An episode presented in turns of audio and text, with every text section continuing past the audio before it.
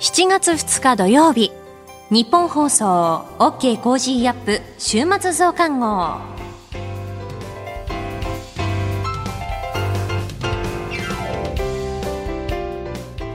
ニッポン放送アナウンサーの新行市佳です。OK Cozy up 週末増刊号。今週の放送でセレクトした聞きどころ今後のニュースの予定。今週の株式市場のまとめと来週の見通しなどを紹介していくプログラムです。番組の後半は Cozy up コメンテーターがゲストと対談するコーナー。今月はジャーナリストの峯村健司さんと元航空自衛隊空将で麗澤大学特別教授の織田邦男さんです。今週もお付き合いください。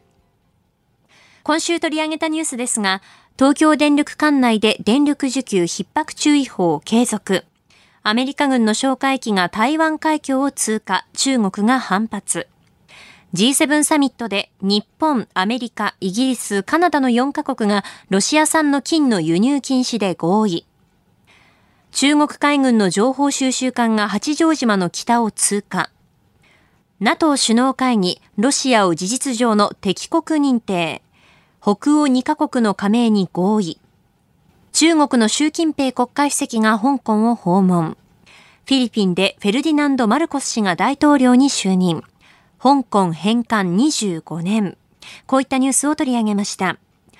今週の聞きどころですが、6月30日に東京外国語大学教授で国際政治学者の篠田秀明さんに解説していただいた NATO、ロシア、中国を念頭に12年ぶり戦略概念を改定というニュース。それでは今週のプレイバック NATO、ロシア、中国を念頭に12年ぶり戦略概念を改定。ヨーロッパの軍事同盟 NATO 北大西洋条約機構は29日スペイン・マドリードで開かれた首脳会議で今後およそ10年間の指針となる新たな戦略概念を採択しました戦略概念の改定は2010年の11月以来およそ12年ぶりです。ウクライナに侵略したロシアへの姿勢について今の戦略的パートナーから最大かつ直接の脅威に大きく変更。また中国についても体制上の挑戦を突きつけているとし中国への懸念に初めて言及しております。えー、またインド太平洋地域は NATO にとって重要だということも記されているというところであります。まあ、このロシアについての書きぶり、読売新聞今日の一面が NATO ロシアを敵国認定というふうに出ております。なかなかね、敵国認定刺激的な言葉だなと思いますが、これ、しのさん全体ご覧になっていかがですか？はい。あの、敵国っていう言葉は使われていなかった。私もちゃんと読みましたけれども。まあ、ただ、あの、脅威とにして認識している。我々、それ、脅威に対抗して、NATO 構成諸国を防衛するわけですから。はい、まあ、要するに敵国ではないかって言えば、まあ、そうなんでしょうね。うえー、他方、この敵国という言葉は、例えば日本人国連憲章ということ、はい、条約に入っていて、国連の中に敵国という概念があるのよく知られているところで、最近も、あの、令和の党のね、方が、それを選出するみたいな事件がありましたけど、あれは第二次世界大戦の時の数十国のことを敵国と呼んでいて、それがまあ歴史的文書として残っちゃってる感じで、今はもう私文化しているということがもう確立されているわけですけど、はい、多分そういうことを読める新聞も意識しているのかななんて思いますけどもね。うん、あの逆に反対側から言うと、NATO は軍事同盟と言いますけれども、国連と同じように価値の共同体。はいよきちんとこの文章を読んでみますと、はい、デモクラシー、ヒューマンライツ、ヒューマンセキュリティというですね、こう、本当の人間の安全保障、人権、はい、民主主義、自由、こういった言葉がもう本当に品質、散りばめられています。価値によ、価値で結びつく同盟関係なんだという新しいそのやり方をしている。国連がひょっとしたら昔はそうだったのが今またちょっと違う組織になってますけど、はい、NATO はまたそれと違いますけど、軍事同盟の意識性は強いですが、うん、やっぱり価値の共同体としての性格を強めているというところにも、まあ我々は一つちゃんと着目していいのかなというふうに思いますね。うん。そうすると、まあその価値を同じくする国々であれば、まあ、基本的にウェルカムだという感じでもあるし、はい、そういうところですか？そうですね。敵国って言ったときに国連からしますと、はい、つまり、あの、自分たちの価値規範に反した国だっていう印象があって、かなり強い表現を国連憲章でも取っていて、それは日本はもうそういう国ではなくなった。ドイツもそうだっていうことで、私文化したっていうことですけど、現在、あの、まあ、読売新聞がそういう言い方をしたくなるようなトーンが、はい、NATO が採用しているのは、単純に脅威だって軍事上の脅威だっていうことだけではなくて、もちろん軍事上の脅威なんですけれども、えー、価値規範の面で、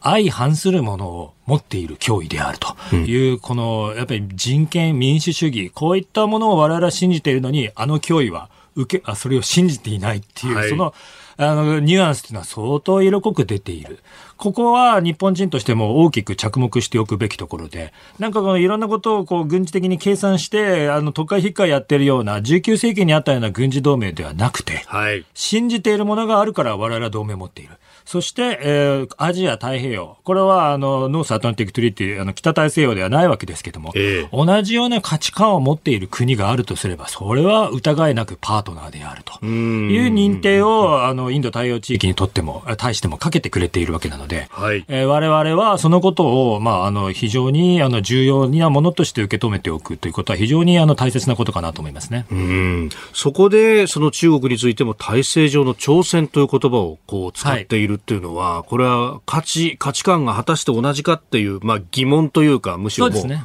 うん、いわゆるあの民主主義国対権威主義国の対立というような世界観、バイデン、アメリカの大統領を出しています。はい、で、それに沿って軍事同盟の、えー、同盟機構のネットワークも広がっているわけですけれども、突き詰めて言うとっていう、この戦略概念という文章を読みますと、突き詰めて読む、あの、あの感じるとっていうところが相当色濃く出ていて、結局はあの人たちとは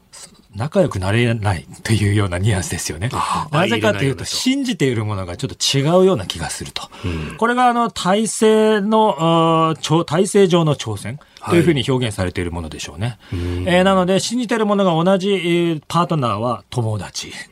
やっぱりどんなに仲良くしようとしても、根本的に信じているものが違うと、そこまで友達になれないんじゃないかっていう、かなり率直かつ、まあ確かにそれはそうなんだろうっていう表現が使われているっていうところは、我々としてはね、せっかく友達、パートナー認定していただいてるわけですから、あの大切にしていかなければいけない重要なところかなと思いますね。だからそれ考えると、このロシア・ウクライナ戦争の捉え方も、結局その価値観だとかをこう踏みにじる行為を、じゃあどっちがしたんだっていうのを、これ、まずは根っこを捉えとかなきゃいけないわけですね。そうですね。あの、ロシアが侵略国だからということで、はい、全くその通りなんですけれども、この戦略概念という文書にも、ルールベ、ルールズベーストオーダーというようなね、言い方、つまり、国際規範を中心にした、え秩序というような言い方が、まあ、繰り返し出てきます。でも一番わかりやすいところでは侵略を許さないと。武武力、軍事力を使って他人の領土を変えてしまう、他国の領土を変えてしまうってそれやっちゃいけないっていうことをね、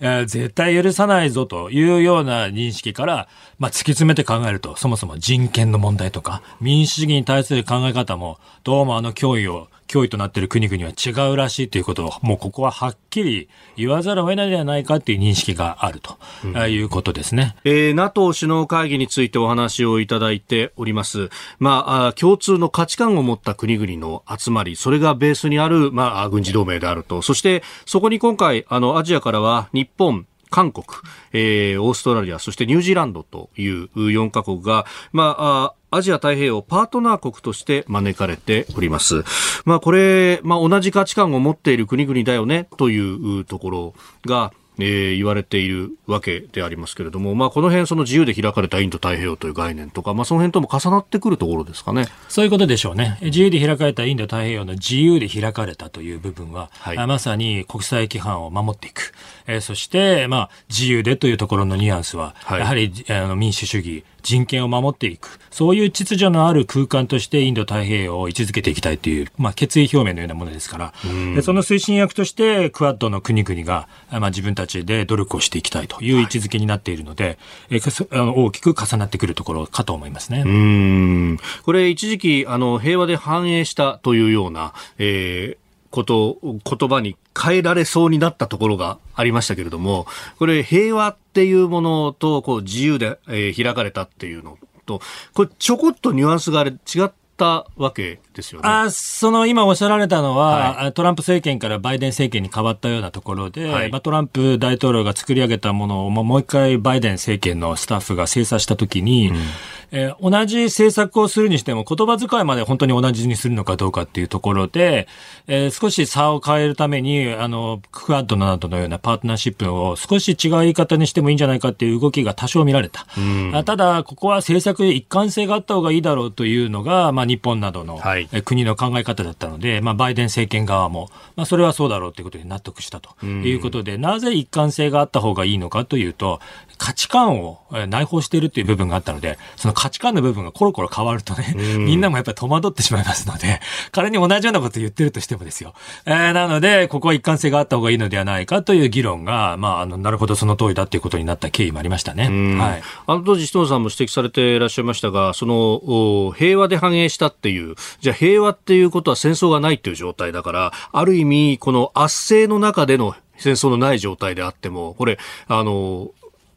成立しちゃうじゃないかと。それじゃダメなんだと。自由で開かれたって価値観の部分こそが大事なんだと。やっぱこの言葉遣いっていうのが特にこういうこう緊張状態にあるような時っていうのは、すごくセンシティブになってきますね。ああ、みんな、それはもちろん全くその通りですよね。それはあの外交、政治の分野だけでなくても、普通のビジネスの業界においても、緊張関係のある関係になればなるほど、はい、今の言葉遣いはどういう意味だったのかな、というようなことはあると思いますね。えー、そして、あの、同じようなことを言っている場面であるにもかかわらず、多少言い方を変えてみるみたいな時になんで変えたんだろうと。いうような、こう、まあ、いろいろな印象を与えるってことがあるとすると、まあ、政治の状況も全くその通り、国際政治のように一つの組織ではない、いろいろな組織が調整をしながら動いているところでは、言葉というのは人間と人間、組織と組織を結びつけて信頼感を培っていく重要なツール、道具ですので、簡単に変えてもらうのは困ると。今までこれで我々は信頼したやつだと思ってたのに、どうして変えたんだって、気にしないでくれって言っても気にしてしまいますよと。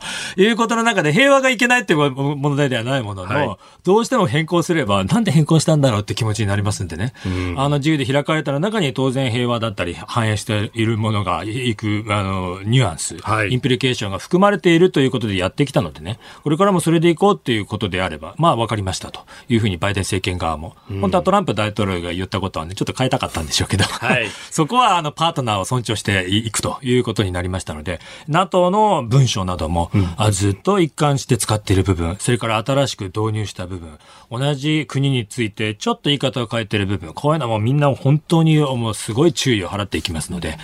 一つ一つ、まあ、しっかりと説明できるような理論家がもう揃っているのも事実だと思いますね。はい、これ、まあ、あの、今回ね、えー、極東というか、まあ、東アジアについての言及もこうかなりあったわけでありますが、NATO としてはどういう関わり方を今後アジアについてもやっていくと思われますロシアが直接の脅威である。これはもうロシア、ウクライナ戦争をやっている途中ですから、これ誰がどう見てもそれはそうだろうという話ですけれども、えー、アメリカのバイデン政権は民主主義対権威主義のあの対立の世界観の中で、米中対立というものがその中国にあるという世界観の認識も、はっきりもうほとんど表明しているわけですね。はい、そうすると NATO はロシアに先進して中国のことを忘れたのかという懸念が当然出てくる。えー、したがって、この戦略概念の中でも直接の脅威は、まずナンバーワンではロシアであるものの、まあ言ってみれば、構造的な、えー、対抗勢力、体制上の挑戦という言い方をすると、それはやはりもっと巨大な存在としての超大国、中国がある。それは NATO としても忘れていない。うん、えー、すると、えー、インド太平洋地域、えー、アジアにあるパートナーの存在が、軍事上も、勝ち派も、さらに一層重要になってくるということで、よろしいですねっていうような記者会見があれば、もちろんその通りですと答えざるを得ない。そのために、えっ、ー、と、インド太平洋のパートナーもわざわざお越しいただいておりますというような流れで全部一続きになってますので、えー、そこがもう文書上も記者会見の写真においても、もうはっきり表明されている。えー、つまり、米中対立の時代を NATO はその中でも生き抜いていくという決意表明であろうと思いますね。うんこの後はこれからの1週間のニュースの予定と、後半は今週の株式市場のまとめと来週の見通しと続いていきます。どうぞ最後までお楽しみください。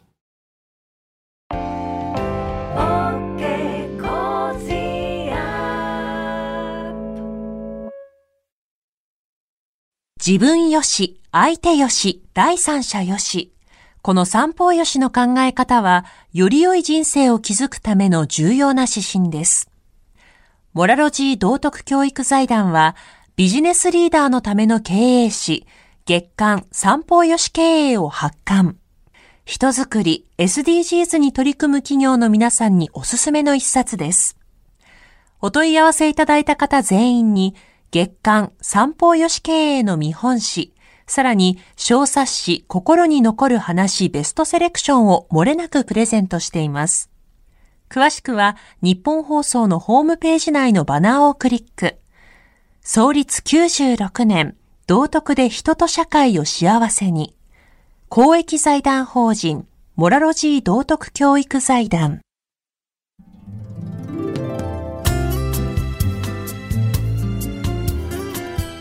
OK コージーアップ週末増刊号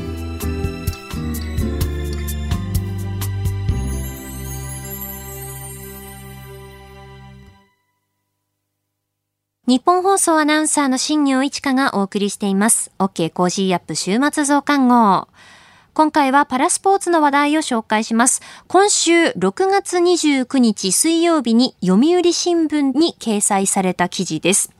IT、情報技術を活用した障害者スポーツの交流が広がっています。去年の東京パラリンピックでも注目されたボッチャ、障害のある生徒などオンラインで参加する全国大会が9月から10月に開催される予定です。大会を運営する一般社団法人オンラインボッチャ協会では本番に向けて全国の特別支援学校などから参加チームを募って事前の練習会を開くなどして準備を進めています。大会では滑り台のような装置でボールを転がすロボットを活用するんです。ボールを放つ高さによって転がる勢いを調節して、台を左右に動かして狙った方向にコントロールするという仕組みなんですね。でパソコンやタブレット型の端末で ID とパスワードを入力して接続をして、マウスをクリックするなどの遠隔操作で全国どこからでもボッチャが楽しめます。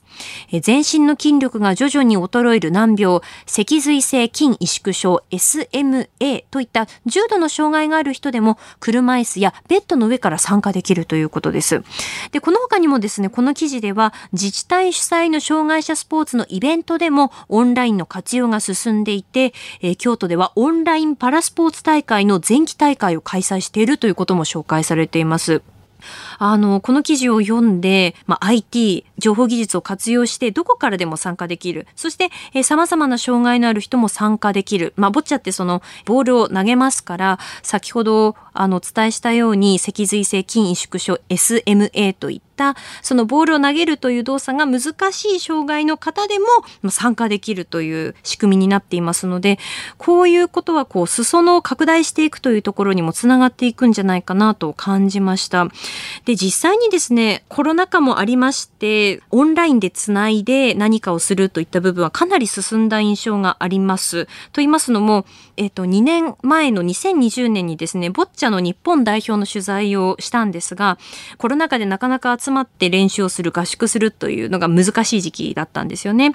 で、選手みんながそんな中、こう、オンラインでつないで、一緒に体を動かしたり、トレーニングをしたり、あとはテーブルボッチャという形でこう戦略面を磨いていっているんですということをその時伺ったんですよね。まあ、ですので、今後スポーツ現場でも IT の活用っていうのはもっときっとされていくんじゃないかなとも思います。そういった部分もまた取材して、えー、この週末増刊号の中でもレポートしていきたいなと思っております。えー、今回は6月29日水曜日に読売新聞で紹介された記事をご紹介しました。障害者スポーツ IT 活用で交流でした。続いてこれからのニュースの予定を紹介します。7月3日日曜日、静岡県熱海市の伊豆山地区で起きた土石流災害から1年。7月4日月曜日、アメリカ独立記念日、九州豪雨から2年。7月5日火曜日、定例閣議、5月の毎月勤労統計調査速報を発表。九州北部豪雨から5年。7月6日水曜日、アメリカ連邦公開市場委員会 FOMC 議事要旨発表。西日本豪雨から4年。7月7日木曜日、5月のアメリカ貿易収支発表。5月の景気動向指数速報発表。横山ゆかりちゃん不明事件から26年。7月8日金曜日、定例閣議。小池知事定例会見。6月の景気ウォッチャー調査発表。6月のアメリカ雇用統計発表。7月9日土曜日、ラグビーテストマッチ、日本代表対フランス代表。続いては来週のコメンテーターのラインナップを紹介します。7月4日月曜日、ジャーナリストの須田慎一郎さん。5日火曜日、ジャーナリストの長谷川幸宏さん。6日水曜日、ジャーナリストの佐々木俊直さん。7日木曜日、明治大学教授で経済学者の飯田康之さん。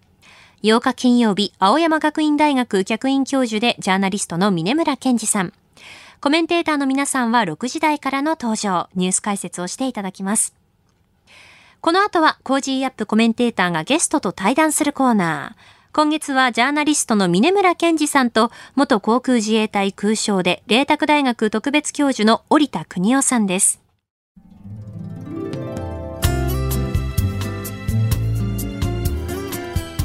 OK Cozy up 週末増刊号。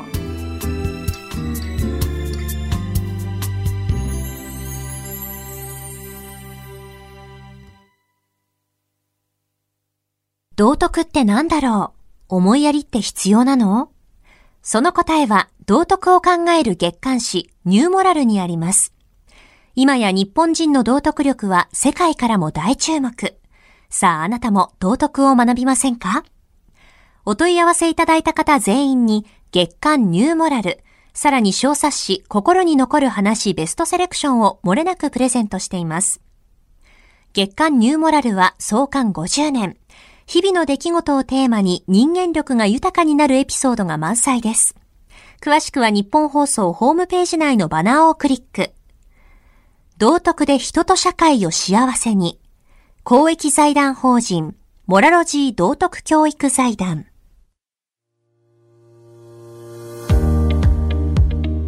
ジャーナリストの峰村健二です。この配信は日本や世界を取り巻く様々な課題を掘り下げる対談番組です。えー、今回のお相手です。えー、元航空自衛隊空将で麗澤大学特別教授の織田邦夫さんにおいでいただきました。よろしくお願いします。よろしくお願いします。あの織田さん、えー、この空将って私もよく使うんですけども、はいはい、なかなか皆さんリスナーの方には聞き慣れないと思うんですがそうです、ね、どういうどのぐらい偉いのかというのはちょっと分かりやすくご説明いただける階級階級のまあ最上位なんですね。でそれ以上はないんですがまああのー、諸外国では星の数でね、スリースタージェネラルとか、ね、4スタージェネラルって言いますが、うん、あのー、空将は空将なんですが、私はスリースタージェネラルなんです。うん、その上にフォースタージェネラルっていうのは4人いるんですよ。はい、統合幕僚長と陸海空の幕僚長。うん、これがまあ、諸外国でいう大将ですね。なるほど。で、えー、その他のスリースタージェネラルというのが、あの、まあ、中将に相当するということで、うん、航空の中将ということで空将ということですね。はい、まあ多分このいろんなこう命令を出される立場だと思うんですが、うん、具体的にはどういうことをされる役職なんですか、はい、あのー、幕僚長というのは防衛大臣の幕僚の長なんですね。うん、で指揮官じゃないんですよ。だから統合幕僚長というのは厳密に言うと指揮官じゃないんですね。はい、防衛大臣の命令を統合幕僚長を通じて要は命ずるということですので、で、私がやってたのは、あの、国支援集団司令官という、はい、あの、これは空将のポストなんですけどね、うん、これはもう大臣から直接命令を受けて私が、特に私がやってた時には、イラク派遣の航空部隊指揮官やってたんですよ。それも兼ねてましたので、えー、イラク派遣の航空部隊指揮官の全責任を私が負って、大臣からの命令を受けてそれを噛み砕いて各部隊に命令するということですね。そうですか。はい、いやもうそんなあの織田空将に今日はウクライナ情勢やはりこれを抜きには語れないなということで、うん、ちょっと深掘りをしていただければと思います。まずこのウクライナ情勢なんですが、このまあ4か月見ていて、まあこの今回抑止ですね我々この、うん、NATO を含めたあの抑止が破られてしまってこの戦争になってしまった、この背景ってどういうことがあるんでしょうか、うんこれはやっぱりあのプーチンのプーチンのためのプーチンによる戦争なんですね。でまあ専門家はほとんど戦争になるということは予測していなかったと思うんですが、すねこれはプーチンの世界観による、えー始めた戦争です。で、やはりこれはですね、もう多分プーチンの誤算があったんですね。2014年の時のクリミア半島併合、あれはほとんど無決、そうですね。無決ですね。いわゆるハイブリッド戦というやつではい、ハイブリッド戦でですね、まあ、ドンバス地方では、あの、戦いがあったんですが、ほとんど無血で受け入れられて、そして併合したと。で、それに対する、まあ、成功体験ですね。はい。で、やはりウクライナは、あーロシアの属国であるべきだということなんですね、一言で言えばね。そのチャンスを伺ってたということで、で、始めてみたら、あーまあ19万、20万足らずのロシアの軍で簡単に、えー制圧できると思ったんですね。つまり、ウクライナ国民があー旗を持って歓迎してくれると多分思ってたと思うんですね。でねえーですから、えーっと、北京五輪の閉会式の4日後に開始して、多分、パラリンピックまで終わると思ってたんですよ。そうでしたねはい。で、また、取り巻きが独裁者に対してはいいことしか言いませんので、そうですはい。それで、そこで誤算があったということですね。だから、たかが19万のお軍隊を三方に分けてね、三方に分けて、ウクライナを取りに行くとは軍事的合理性からしたら考えられないんですね。そうですよねはい。で、それをやってしまって意外とお抵抗が強いということでね、えーやはり軍事的合理性に戻って、今、ドンバス地方で集中して戦っているというのは今の姿だと思うんですね。で、一方でね、ウクライナ側も私は責任あると思いますよ。おというとどういう？はい、あのこれはね、アメリカのインテリジェンスは昨年の11月ぐらいから、えーサリバン、うーん安全保障担当補佐官を長とする対話チームを作ったんですね。つまり、変な動きがあるぞというのを、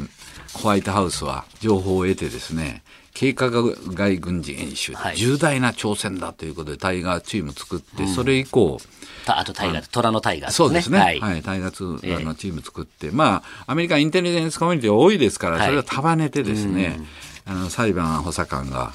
あのー極めて正しい情勢認識を掴んで、それを対外的に公開すると。で、バイデンもその、12月3日にですね、プーチンが行動を起こしにくくする包括的で有効な方策を取るって。私これの時ね、何を意味してるのかなと、よくわかんなかったんですが、それを、まあ、あの、後の行動を見てみたらね、要は、あの、インテリジェンス情報、重要なものは公開する。公開することによって、プーチンを良くしようとした。と同時にプーチンの偽旗作戦と言われてますが嘘をですね無力化するそうですねんということをやったんですね。なんかすごいのありましたよね。このプーチンは開戦すると決意したとそうそうそうそうこれって、おそらくこの周辺の何人かしか知らないような情報を。ね、これね、混ぜたり1月とかして。19日なんですね。ええで、プーチンが動く可能性があるとまず言ってるんですね。で、2月18日にはですね、ロシアが1週間か数日の上うちに、ウクライナを攻撃するあり。ましたね。で、この時ですよ、プーチン大統領は決断したこれはね、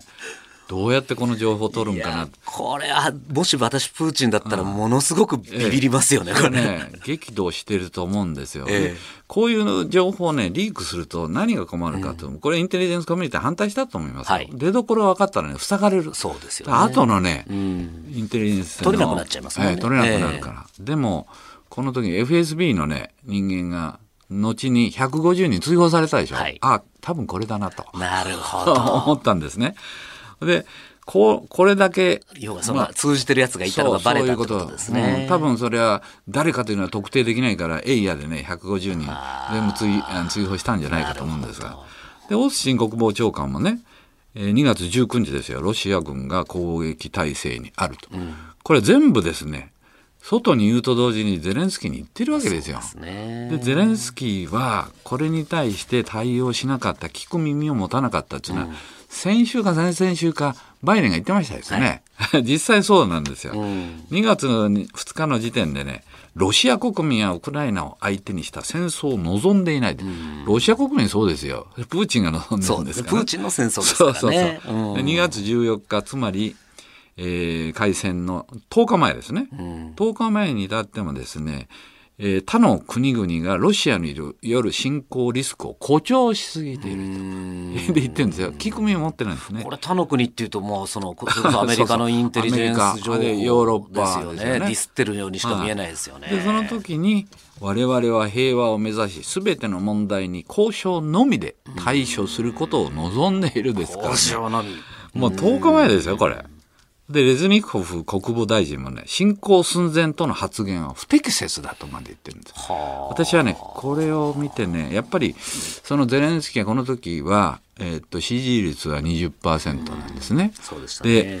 今せ、えーゼレンスキーの支持率は90、90超えましたね超え,、はい超えてますよね。ええ私は今英雄になってよく頑張ってると思いますよ。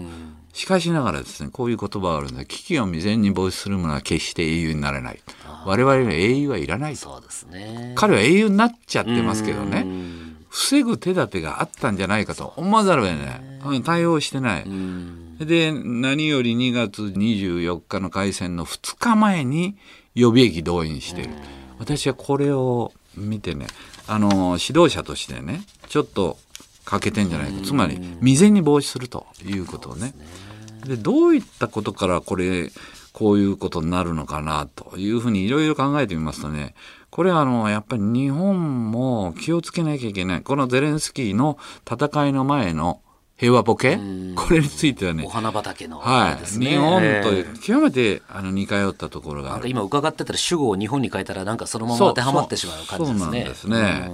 でどっから来るのかというとね、やはり、えーっと、1994年にね、あのーブタペスト覚書、はいこれはもう知ってる人は知ってると思うんですが、そもそも91年にウクライナが独立し、ソ連邦が崩壊した時に、核兵器を1240発の核弾頭と百数十発の ICBM 持ってたんですね。で、これを持ちたいと言ったと。持ち続けたいと言ったら当然アメリカ、イギリス、ロシアは反対する。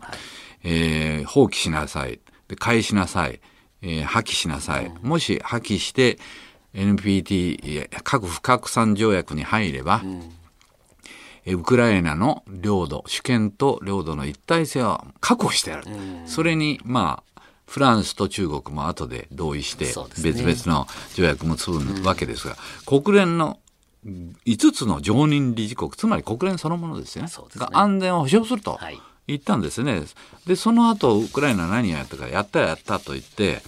比較三原則とは言ってないんですが、これはね、似てるんです。作らず持たず、使用せず。おお、かなり似てますね、我が国の。もう日本そのものでしょ？えそれで、専守防衛なんです。専守防衛とは言ってませんが、軍はもっぱら防衛にということで、あの当時あった爆撃機とかですね、はい TU22M とか、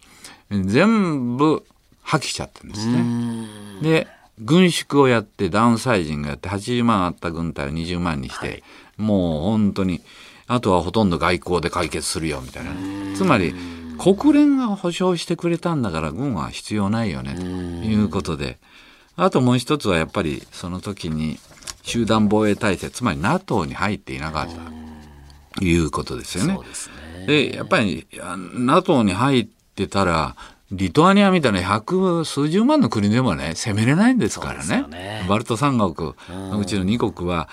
国境を接してるんですが、それでもプーチンは攻めれないということですからね、集団防衛体制というのはいかに重要かというふうに思うんですが、そうですね。これは日本のね、共通点です。比較三原則。専守防衛。うん。集団防衛体制。これ集団防衛体制というのは私は、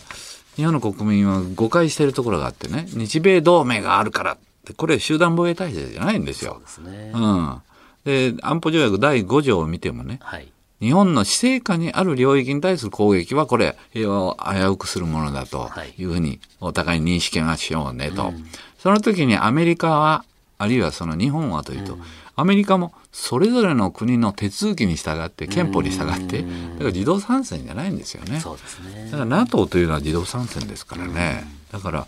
こういうことを考えますとね、日本もウクライナの今の惨状はね、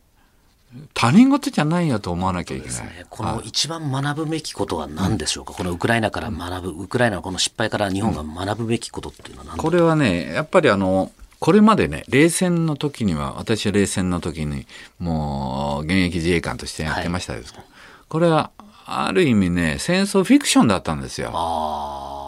これ、戦わないように抑止力を保つために我々も本当盛況な自衛隊を目指して訓練をし、うん、激しい訓練をし、スクランブル曲がりやってんですけどね、うん、米ソが戦う時にしか我々戦わない。それはね、ある意味、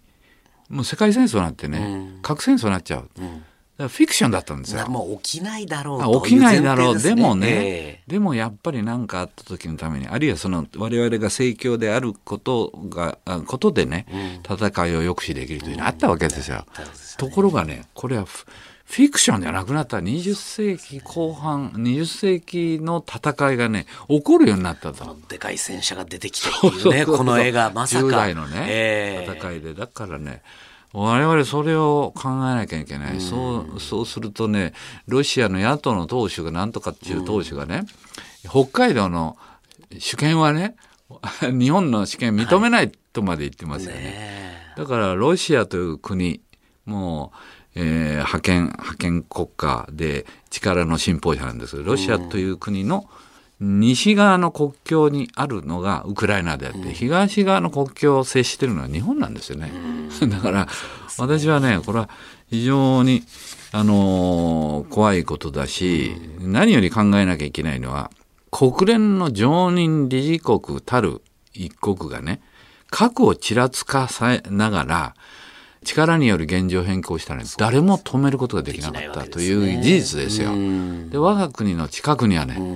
同じ中国常任理事国で核を持ってる国があるわけですよ。しかも領土ケースを抱えてるし、台湾有事という問題を。はい、抱えてるということですね。すね我々他人事じゃない。なるほど、はい、今日のウクライナ、明日の日本ということで、今月はあの元航空自衛隊空将で麗澤大学特別教授の織田邦夫さんにお話を伺っていこうと思います。引き続きよろしくお願いいたします。はい、よろしくお願いします。OK Cozy up 週末増刊号。この後は今週の株式市場のまとめと来週の見通しについて、トレーダーで株ブロガーのひなさんに伺います。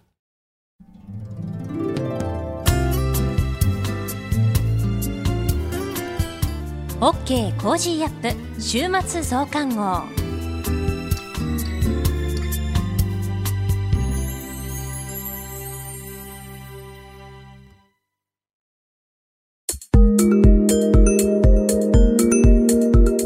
OK Cozy up 週末増刊号。今週の株式市場のまとめと来週の見通しについて、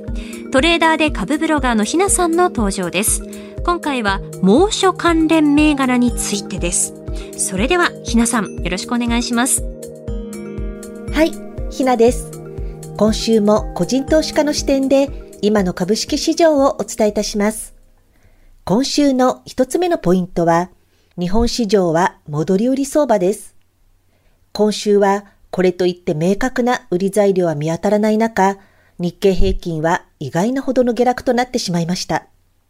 6月末ということで、月末特有の売りが出たというのはありますが、年初来安値を更新した東京エレクトロンなど、半導体関連銘柄の下げが大きく、日経平均をマイナス側に引っ張ってしまいました。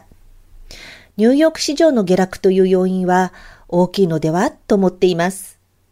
S&P500 は1月のピークから20%下落して弱気相場入りしています。パフォーマンスとしては1970年以降で最悪となる見通しとのことです。原油安や利回り低下を招く景気後退への懸念は株価の上値を重くさせる要因となります。基本的に金融緩和から金融引き締め政策に転換しましたので、コロナによる上昇相場は終焉を迎え、これからは戻り売り相場入りとなるのではないでしょうか。世界で唯一金融緩和政策を維持している日本は円安での株式市場なので、難解な相場の読みが求められるかなと思っています。二つ目のポイントは、猛暑関連銘柄です。今年は記録的な速さで梅雨明けとなりました。梅雨明けとともに体温を上回るような危険な暑さが続いています。30日には猛暑関連と呼ばれるセクターで特に値上がりする銘柄群がありました。麦茶で有名な石垣食品は10%以上の上昇となり、伊藤園は3%以上の上昇、ライフドリンクは4%程度の上昇など、飲料系で大きく買われる銘柄が散見されました。また、私が折に触れて注目しているのが、民間気象情報で世界最大手のウェザーニューズです。私は日頃からウェザーニューズのアプリで地域設定しておき、随時お天気の速報がポップアップでスマホに表示されるようにしています。いちいち自分で予報を見に行かなくても速報が表示されるので、急な雨や地震などのお知らせは助かりますし、天気予報はもちろんのこと、花粉情報や熱中症情報、お洗濯情報など重宝しています。世界最大手であり、オンリーワン企業の同社は、30日の決算発表では、今期の経常利益は8%増益となり、14期連続増収、4期連続増益となりました。有利子負債もゼロの有料企業です。私も株主になっていますので、長い目で応援していきたいなと思っています。来週のポイントは、独立記念日からの夏相場です。パウエル FRB 議長が積極的な利上げによる景気の悪化よりも物価安定の方が重要との考えを示しました。マーケットではインフレ抑制が明確になったことから、企業業績の先行き不透明感が増して、日米ともに積極的な買いが期待しづらいとの声が聞かれました。また、来週7月4日は、アメリカの独立記念日で3連休となります。ウォール街の経験則と呼ばれるアノマリーでは、7月4日の独立記念日から9月第1月曜日のレーバーデーまでは、株価が上昇しやすいと言われています。いわゆるサマーラリーと呼ばれる相場です。しかし、日本では夏枯れ相場という言葉もあります。できればサマーラリーの方になっていってもらいたいものですが、今のところはまだ株式市場の暑い夏という片鱗は見えてきていないようです。今週の相場格言。買いは安い日、安い時に限り、売りは高い日、高い時に限る。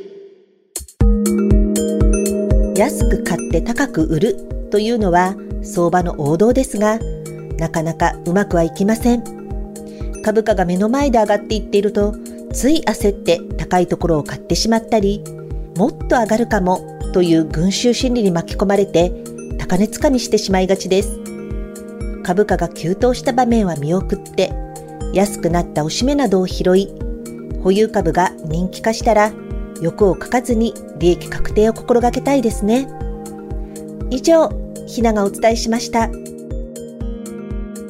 トレーダーで株ブロガーのひなさんに今週の株式市場のまとめと来週の見通しについて伺いました。ひなの株ブログではおすすめの銘柄、株の話や投資情報などを発信しています。ぜひチェックしてみてください。あなたと一緒に作るニュース番組、ニッポン放送飯田浩司の OK! Cozy up!。平日月曜日から金曜日朝6時から8時までの生放送です。ぜひ FM 放送、AM 放送はもちろん、 radiko や radiko のタイムフリーでもお楽しみください。いや本当に暑い日が続いていますよね水分塩分補給してエアコンを使って涼しくしてお過ごしくださいね私はですね最近実はあのトルコキキョウをお迎えしまして部屋が寂しいなと思ってお花を飾るようになったんですね最近。であのトルコキキョウのお花をこの間買ってきましてちょうどお花屋さんに入ったら今入ったところなんですっておすすめしてもらったので八重の緑色なんですけれど今本当に大きなお花をこう咲かせてくれていてあのそれを見るのが楽しみになっています。この週末はそんなトルコキキョウにお水をあげて外に出しているプランターにもお水をあげてあと届いたライダーベルトを開封するそんな週末になるんじゃないかなと思います。え来週も飯田浩二の OK 工事アップお楽しみください。OK 工事アップ週末増刊号。ここまでのお相手は日本放送アナウンサーの新業一華でした。